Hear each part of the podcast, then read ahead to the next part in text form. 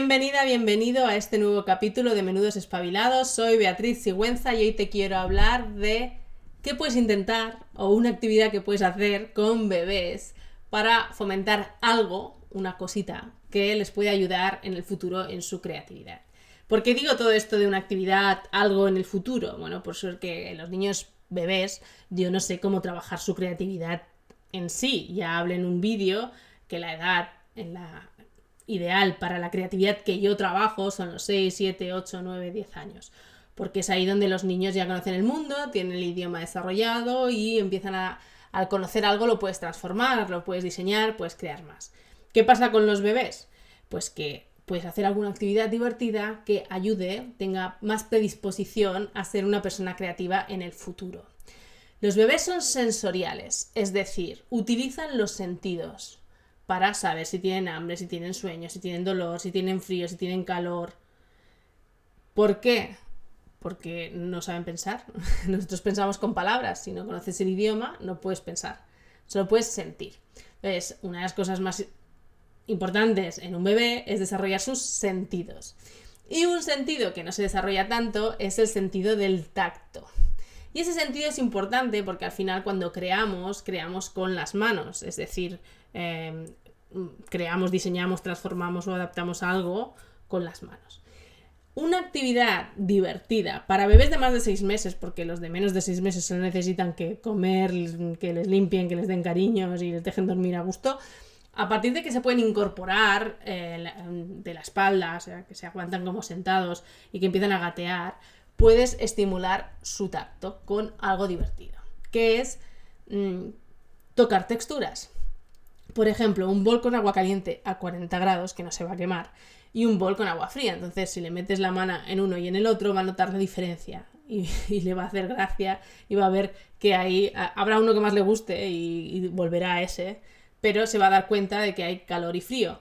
O em, tocar harina con agua, que es una textura blanda que puede, que puede manejar, o pasta cocida, que es una textura diferente y también le pierden ese miedo o césped, o la manita en una pared de hormigón que es rugosa, o una mano en algo de metal y en otra en algo de madera, que eso también cambia la temperatura, igual que si tocan lana o seda. Entonces, ese tipo de actividad que es muy sencillo, por favor, de vez no en una tarde le pongáis todos, porque lo que necesitamos hacerlo es de vez en cuando para que se vayan acostumbrando. Eh, pero bueno, es una actividad graciosa, divertida que puedes hacer. ¿Por qué digo que eso puede abrir camino a ser creativo en el futuro? Bueno, porque para empezar pierdes un miedo y es explorar texturas y eso está bien siempre, porque los miedos y las creencias limitantes se crean. A los niños se les crean los miedos. Eh, muchos eh, tienen algo porque tienen intuición, pero hay muchos miedos que se les crean. Entonces, en algo, en algo como el sentido del tacto, perderlo cuando eres pequeño, ese miedo, te ayuda porque, porque puedes eh, ser más libre, ¿no? Esto me di cuenta una vez porque mi madre a, mi sobrino de cuando tenía 10 meses le puso una toalla en el césped y le puso dos o tres piezas de plástico de un juego de construcción que teníamos mi hermana y yo, que es como de pinchos, que, que no es el Lego, pero es, como no se llama Lego, no tiene un nombre específico, nunca sé cómo definirlo, pero bueno, es un, es un juego que tiene muchos pinchitos y entonces eh, las piezas se unen a través de los pinchos, ¿vale? Entonces, eh, mi sobrino iba gateando por toda la toalla agarrando esas piezas y las volvía a dejar. Pero nos dimos cuenta enseguida que no salía de la toalla. Él daba vueltas a la toalla, que ese tacto lo conoce, toalla suave, está acostumbrada a ello. Pero alrededor de esa toalla había una cosa muy rara, un mundo por explorar, que era el césped. Y el césped no le molaba tanto. No lo quería, no quería salir de ahí. Entonces mi madre, que tiene mucha escuela, agarró las piezas y las fue poniendo fuera de la toalla. Primero muy cerca de la toalla para que solo con la manita así ya la agarrara pero poco a poco se las fue poniendo más lejos. Entonces, si él quería la pieza, tenía que sacar más el brazo y tocar el césped. Y así se acostumbraba al tacto del césped. Se acostumbró tanto que ahora, con 10 años, llega a casa y lo primero que hace es quitarse los zapatos para correr por el césped descalzo. Cosa que yo odio. A mí no lo soporto, el tacto del césped en general. yo no superé, yo tengo ese trauma infantil, por eso eh, quiero que los bebés no lo tengan. Eh, pero bueno, volvamos al tema. ¿eh? En ese momento me di cuenta que que era muy interesante que los bebés perdieran el miedo al tacto, a tocar diferentes eh, superficies, diferentes eh, texturas con, em, bueno, más rugosas, más suaves, frías, calientes, y así van explorando el mundo.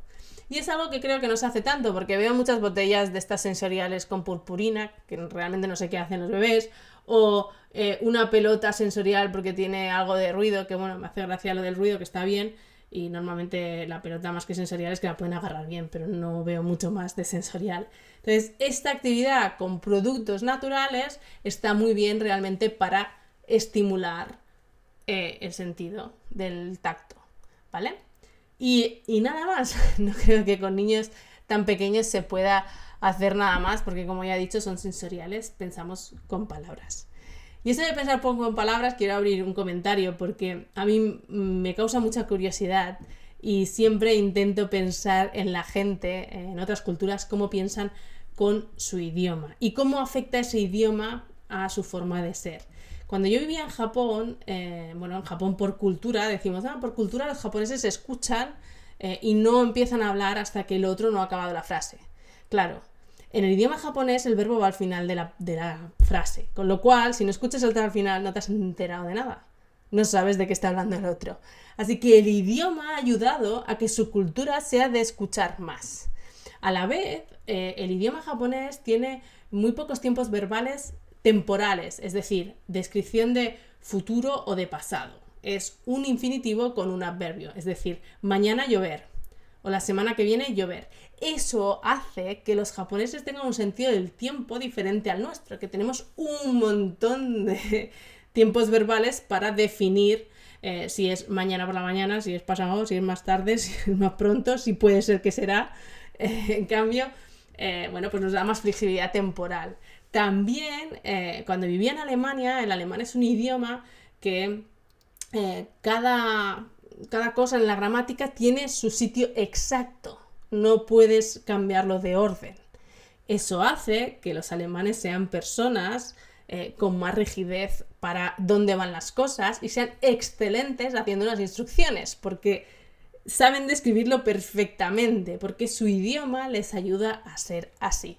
Entonces, eso me encanta porque me hace pensar en cómo un bebé con el sentido del tacto, que son todos iguales, después un idioma, que es lo que les permite pensar, les amolda una cosa u otra. Y eso me flipa. No sé de esto, no soy experta, tal no he leído, eh, no he estudiado sobre este tema, pero lo quería comentar porque a mí eh, me, me, vuelve loca. Es decir, me, lo empiezas a pensar y siempre cuando conoces a alguien, cuando conoces a alguien que habla otro idioma, Em, es súper importante entender cómo funciona su idioma nativo para entender muchas cosas de, esa persona y de su cultura, porque los idiomas moldean tu forma de pensar.